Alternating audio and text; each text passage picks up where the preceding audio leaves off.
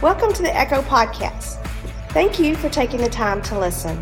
Prepare your heart for a word that will impact your mind and spirit.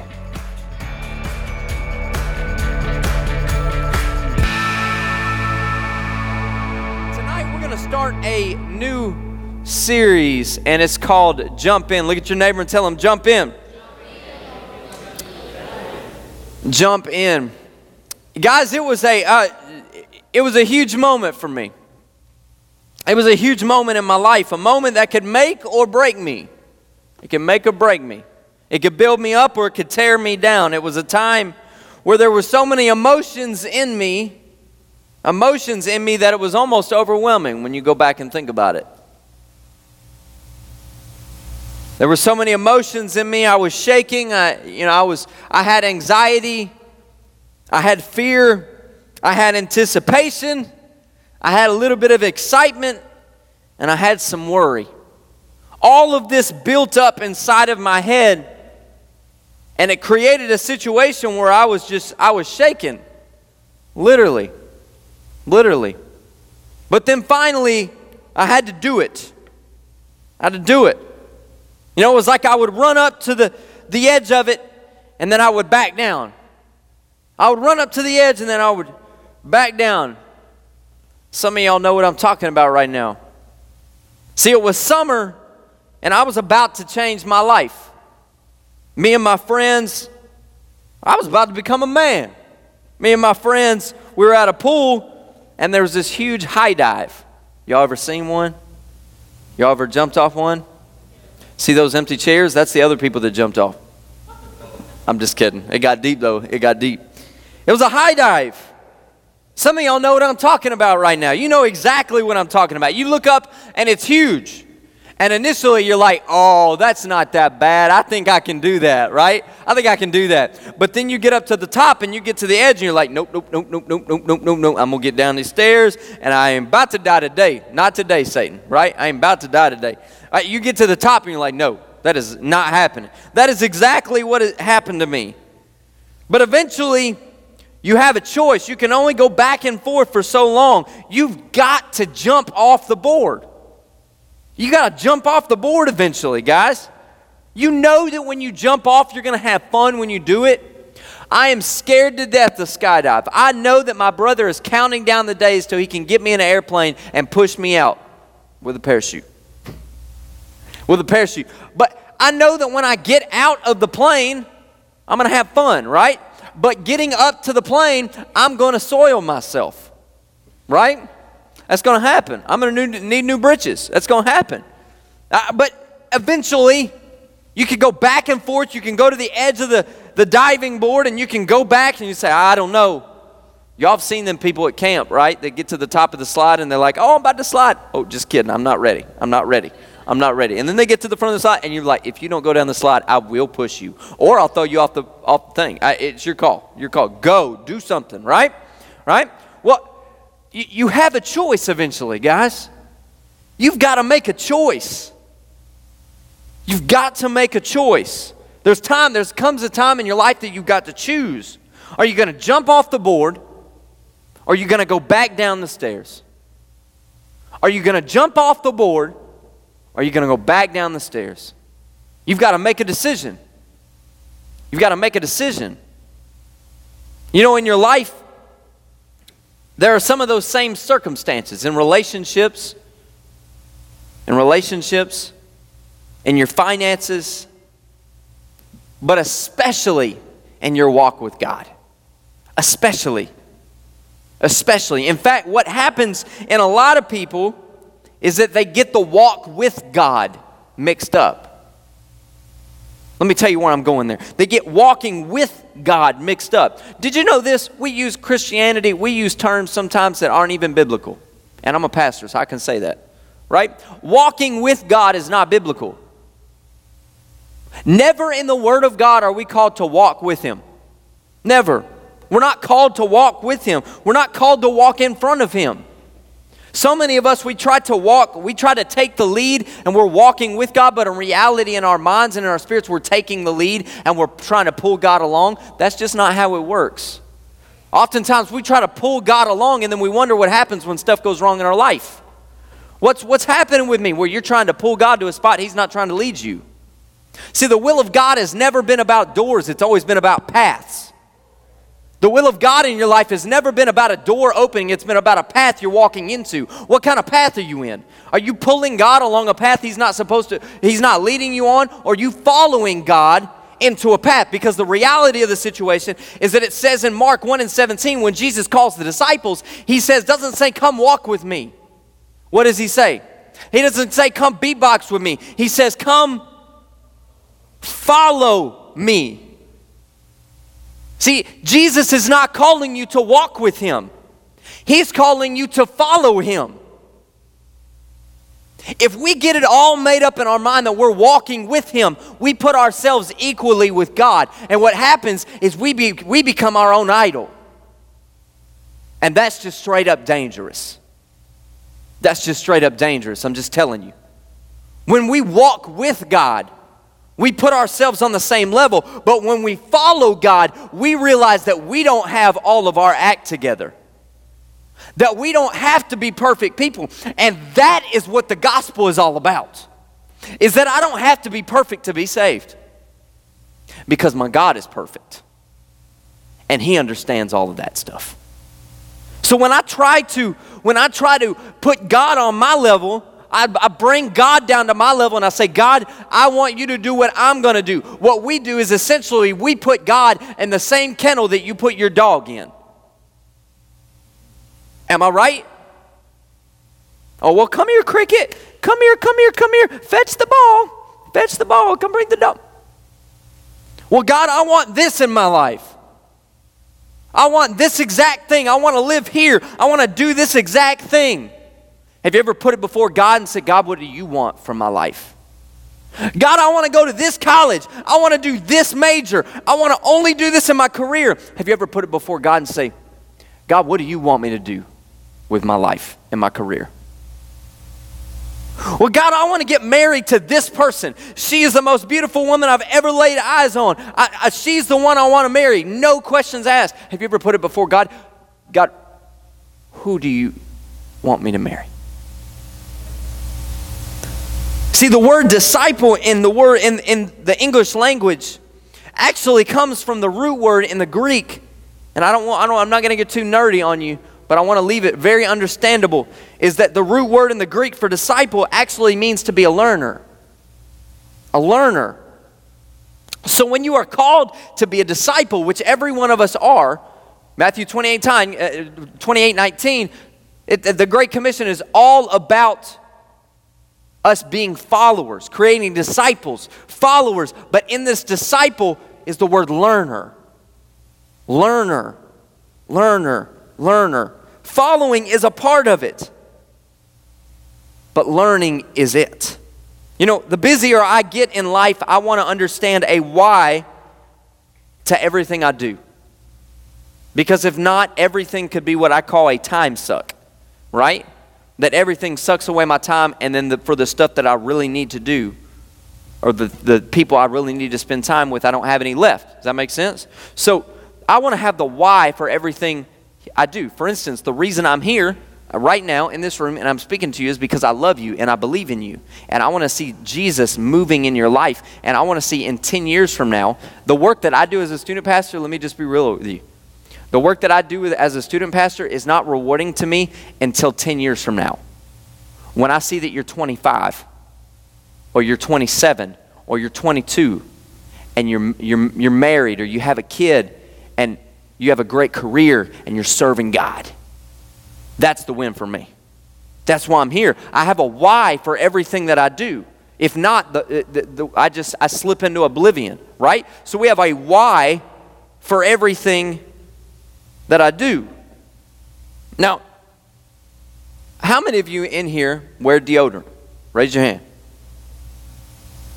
Some, some of y'all just found out which one of y'all's neighbors is a liar.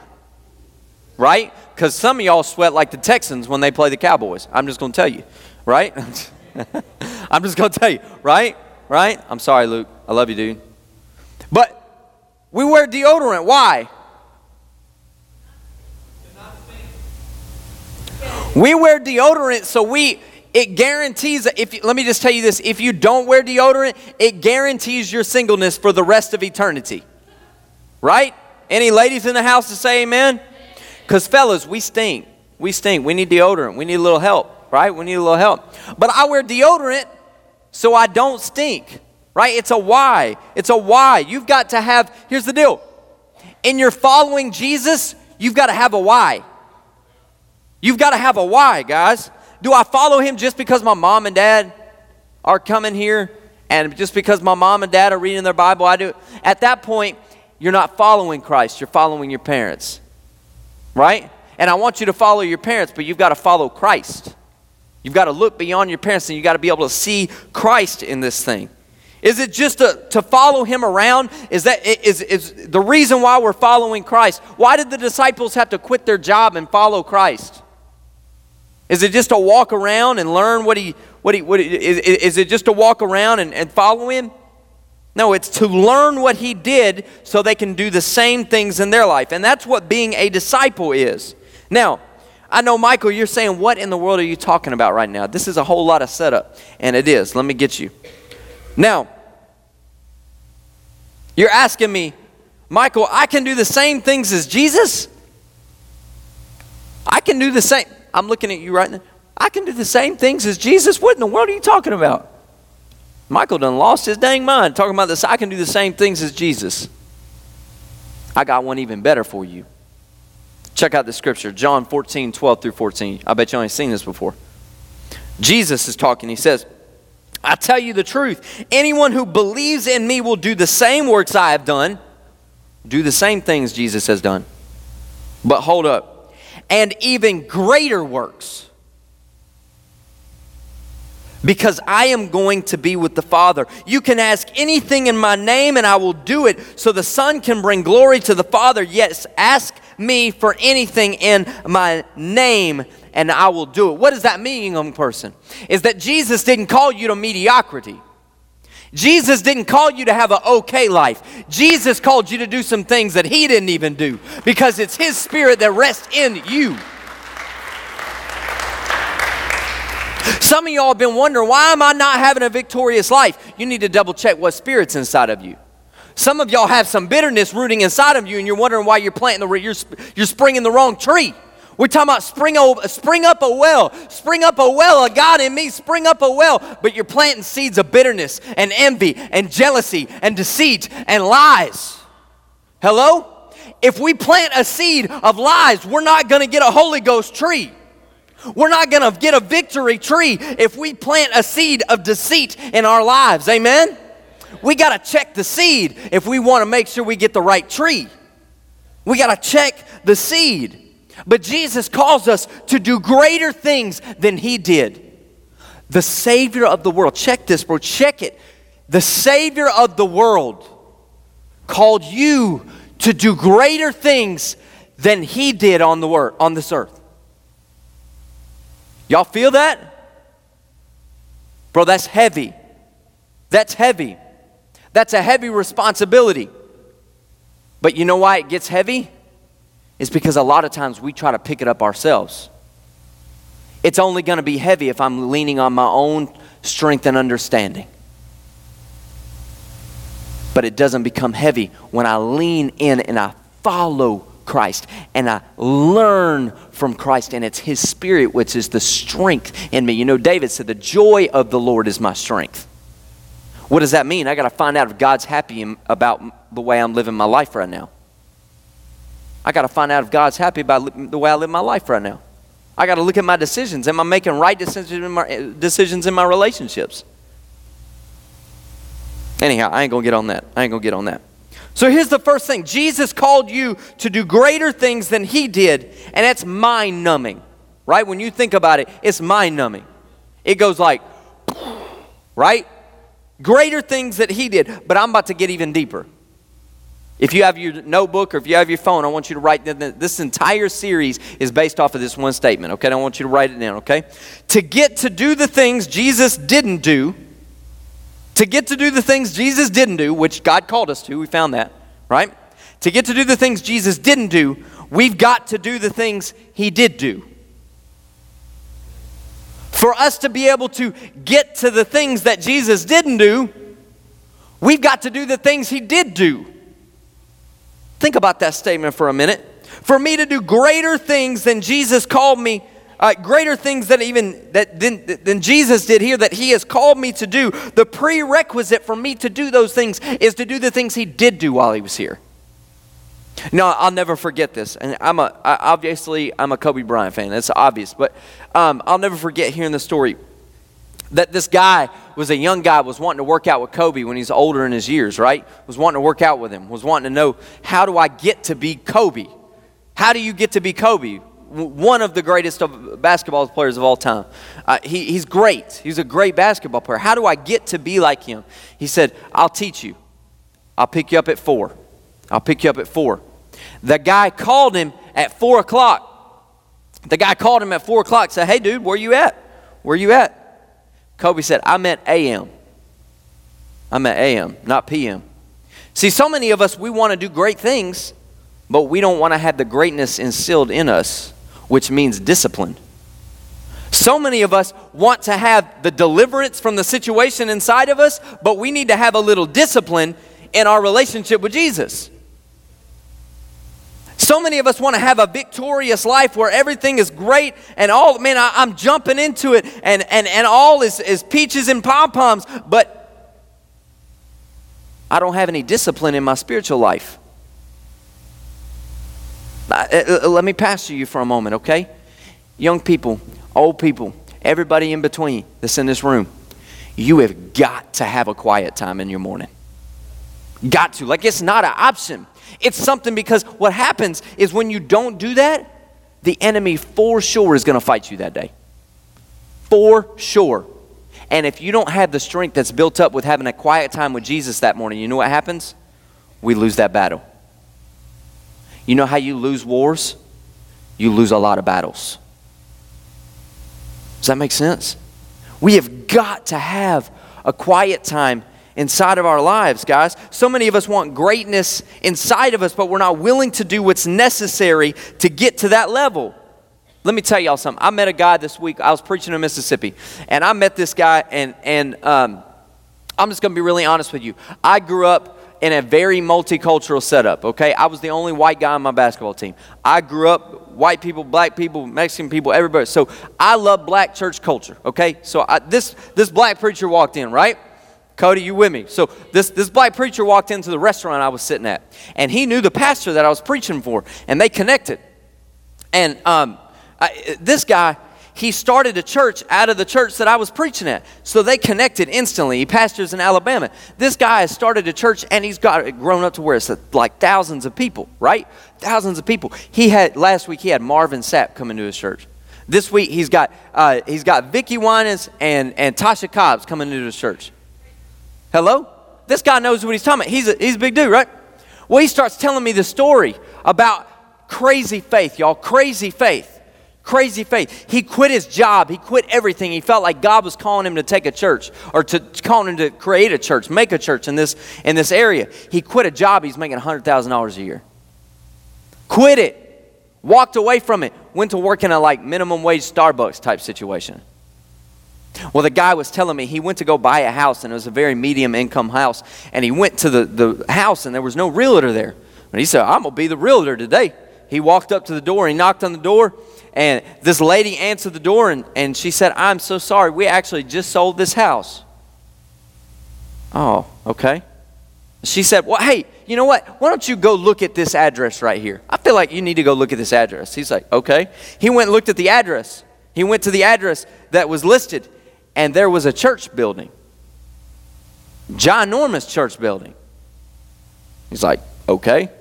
Well, the lady called and she said, Do you like this building? He said, Yeah. I mean, it's a lot out of my price range. Are you are you trying to rent it? You trying to sell it? What are you trying to do with it? She said, Well, don't worry about that. We'll talk later. We'll talk later. She met him the next week and she showed up and she said, I've got bad news and good news. And which one you want to hear first? Bad news. Everybody, right? That's universal. You want to hear the bad news first. So she starts out with the bad news and she says, The bad news is because of tax laws, I can't rent this, I can't sell this, I can't lease this. Some of y'all know where I'm going right now. She said, The good news is I've got keys in my hand and it's now yours. I'm telling you right now, some of y'all need to have some bigger faith in this house. You want God to do something big in your life, you better have some bigger faith. You got to have some bigger faith. We've got to exercise our faith, guys. Stop letting your faith be uh, hidden inside of your heart.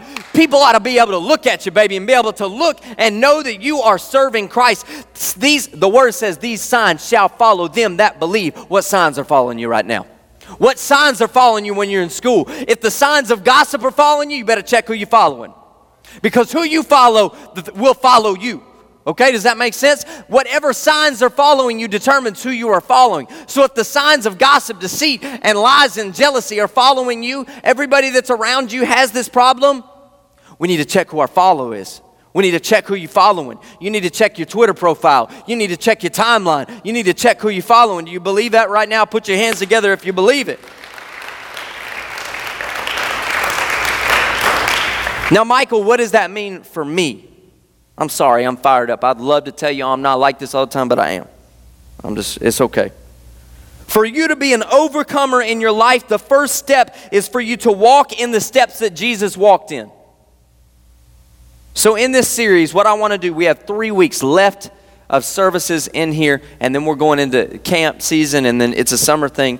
So, all of that. So, we got three, I want to give you three things that Jesus did that if we do those things, we can have greater things and do greater things than He even did on this earth. Y'all want to do those things? I do. Can anybody remember in here the first thing that Jesus preached? No? That's okay. That's all good. We're going to get there. But first, let's talk about what happened before he preached that message. Matthew 4, this is a long little scripture reading, but it's a story, so I want you to follow along with me. Then Jesus was led by the Spirit into the wilderness to be tempted there by the devil. For 40 days and 40 nights he fasted and became very hungry. During that time, the devil came to him and said, If you're the Son of God, tell these stones to become loaves of bread. But Jesus told him, No, the scriptures say, people do not live by bread alone, but by every word that comes from the mouth of God. Verse 5 Then the devil took him to the holy city, Jerusalem, to the highest point of the temple, and he said, If you're the Son of God, jump off, for the scripture says, He will order His angels to protect you, and they will hold you up with their hands so they won't even hurt, you won't even hurt your foot on a stone. Jesus responded, The scriptures also say, You must not test the Lord your God. Next, the devil took him to the peak, the peak of the very high mountain, and showed him all the kingdoms of the world. If you're looking for proof that the world might be flat, that might be it right there. I'm just kidding. The world's not flat. But he took him, taught, showed him all the kingdoms of the world and their glory, and he says, I will give it all to you he said, If you will kneel down and worship me, Jesus responds, Get out of here, Satan. Jesus told him. For the scriptures say, You must worship the Lord your God and serve only him. Then the devil went away, and the angels came back and took care of Jesus. You didn't know that the devil and Jesus actually talked, did you? They did.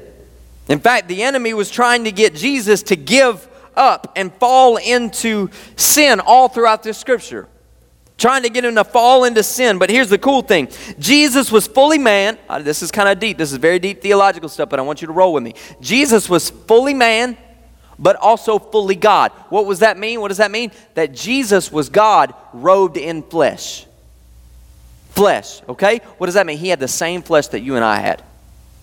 That's why he had the ability to be tempted the enemy was trying to pull on the flesh part of Jesus so he could cause him to fall and give up what was going to be the salvation of the world. Right there, that attack on Jesus was an attack on your salvation. Talking about an important conversation. He was literally trying to tempt Jesus. Now, you know, the enemy is trying to do that in your life. If he can keep you wrapped up in sin, he can keep you from living victorious. If He can keep you distracted by what the world might look good, by what culture might tell you is good, if the enemy can keep you wrapped up in pornography, he can destroy your future marriage and your family. After this, Jesus comes down and, from being tempted and he walks away blameless. And what is the first thing that happens after this?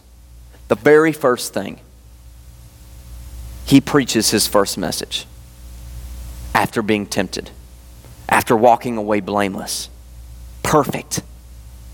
He preaches his first message. You know, some of you right in here, I'm looking at you.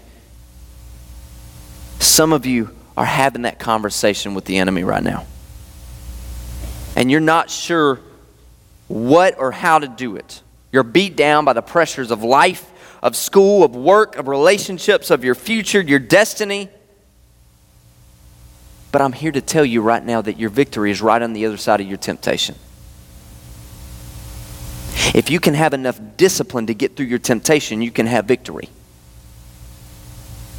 So many of us are in the middle of temptation, and I said it earlier we want deliverance, but when in reality, what we need is dis- discipline. We want God, deliver me from this temptation. God, deliver me from this addiction. But what you really need is God to give you discipline so you can get past this addiction. Because the reality is that God gave you a choice. Discipline always precedes deliverance. Always. Always. Now, the cool thing is what Jesus did. the enemy comes and tempts Satan, and he tells him all these things, and the enemy tries to use the word of God against him. And, and, he, and he replies, he says, Get out of here, Satan.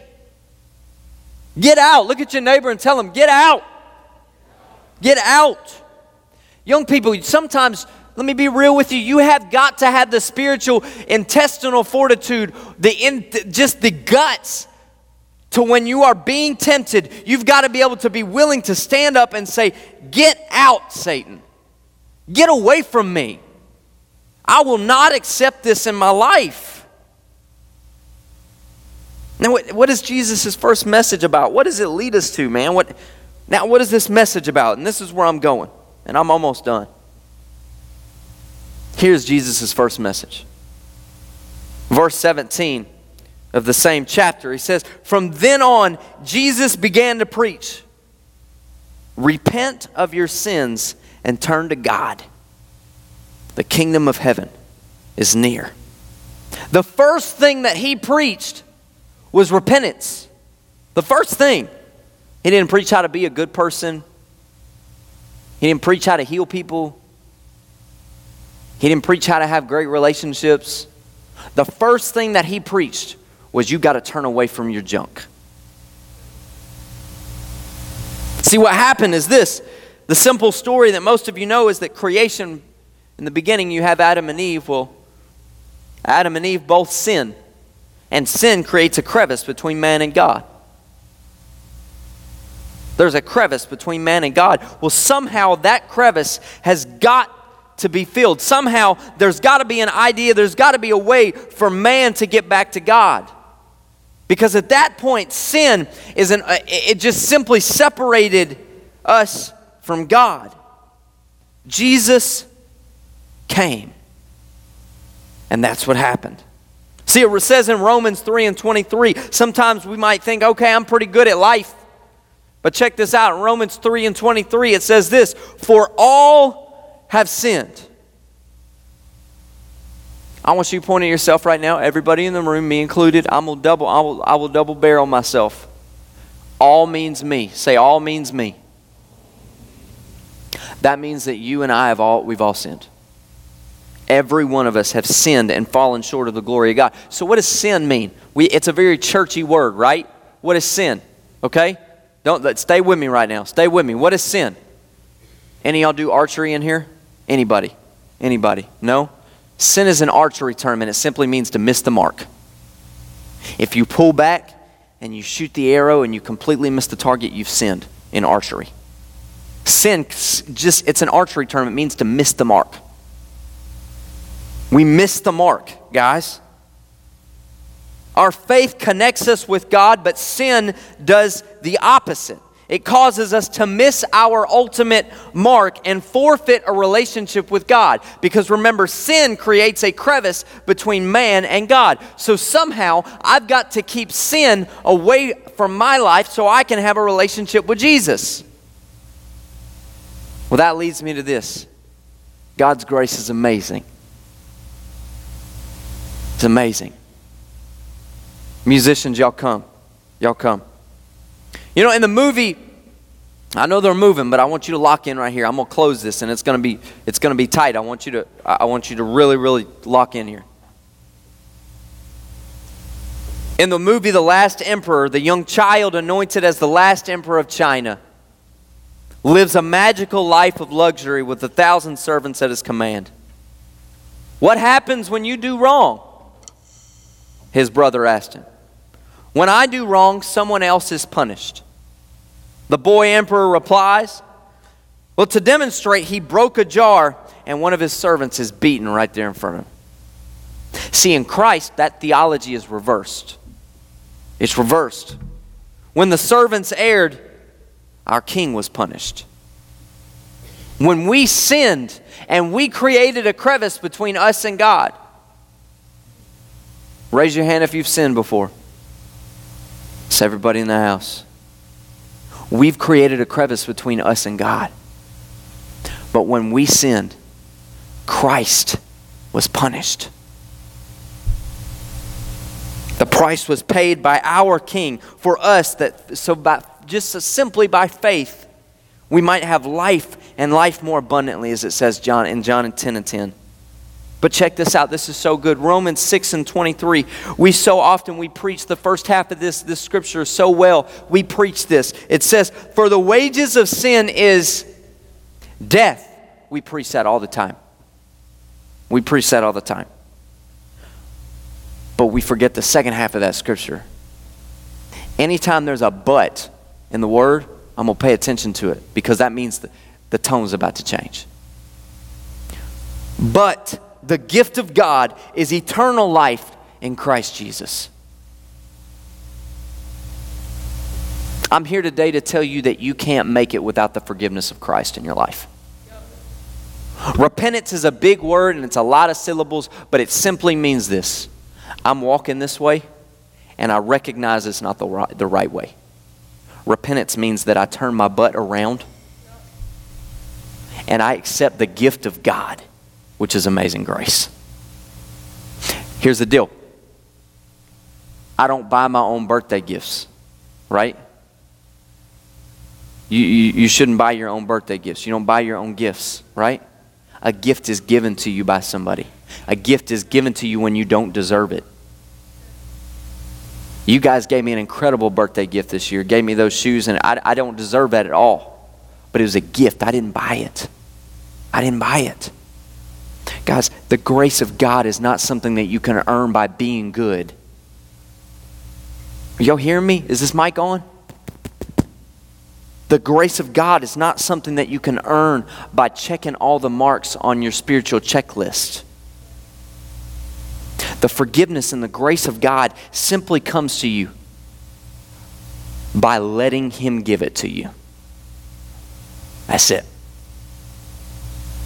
All you have to do is being willing to stand and recognize that I have sin in my heart and God, I need forgiveness for the sin. And forgiveness comes. I want to ask you tonight. Natalie, play a little bit for me, girl. I want to ask you tonight.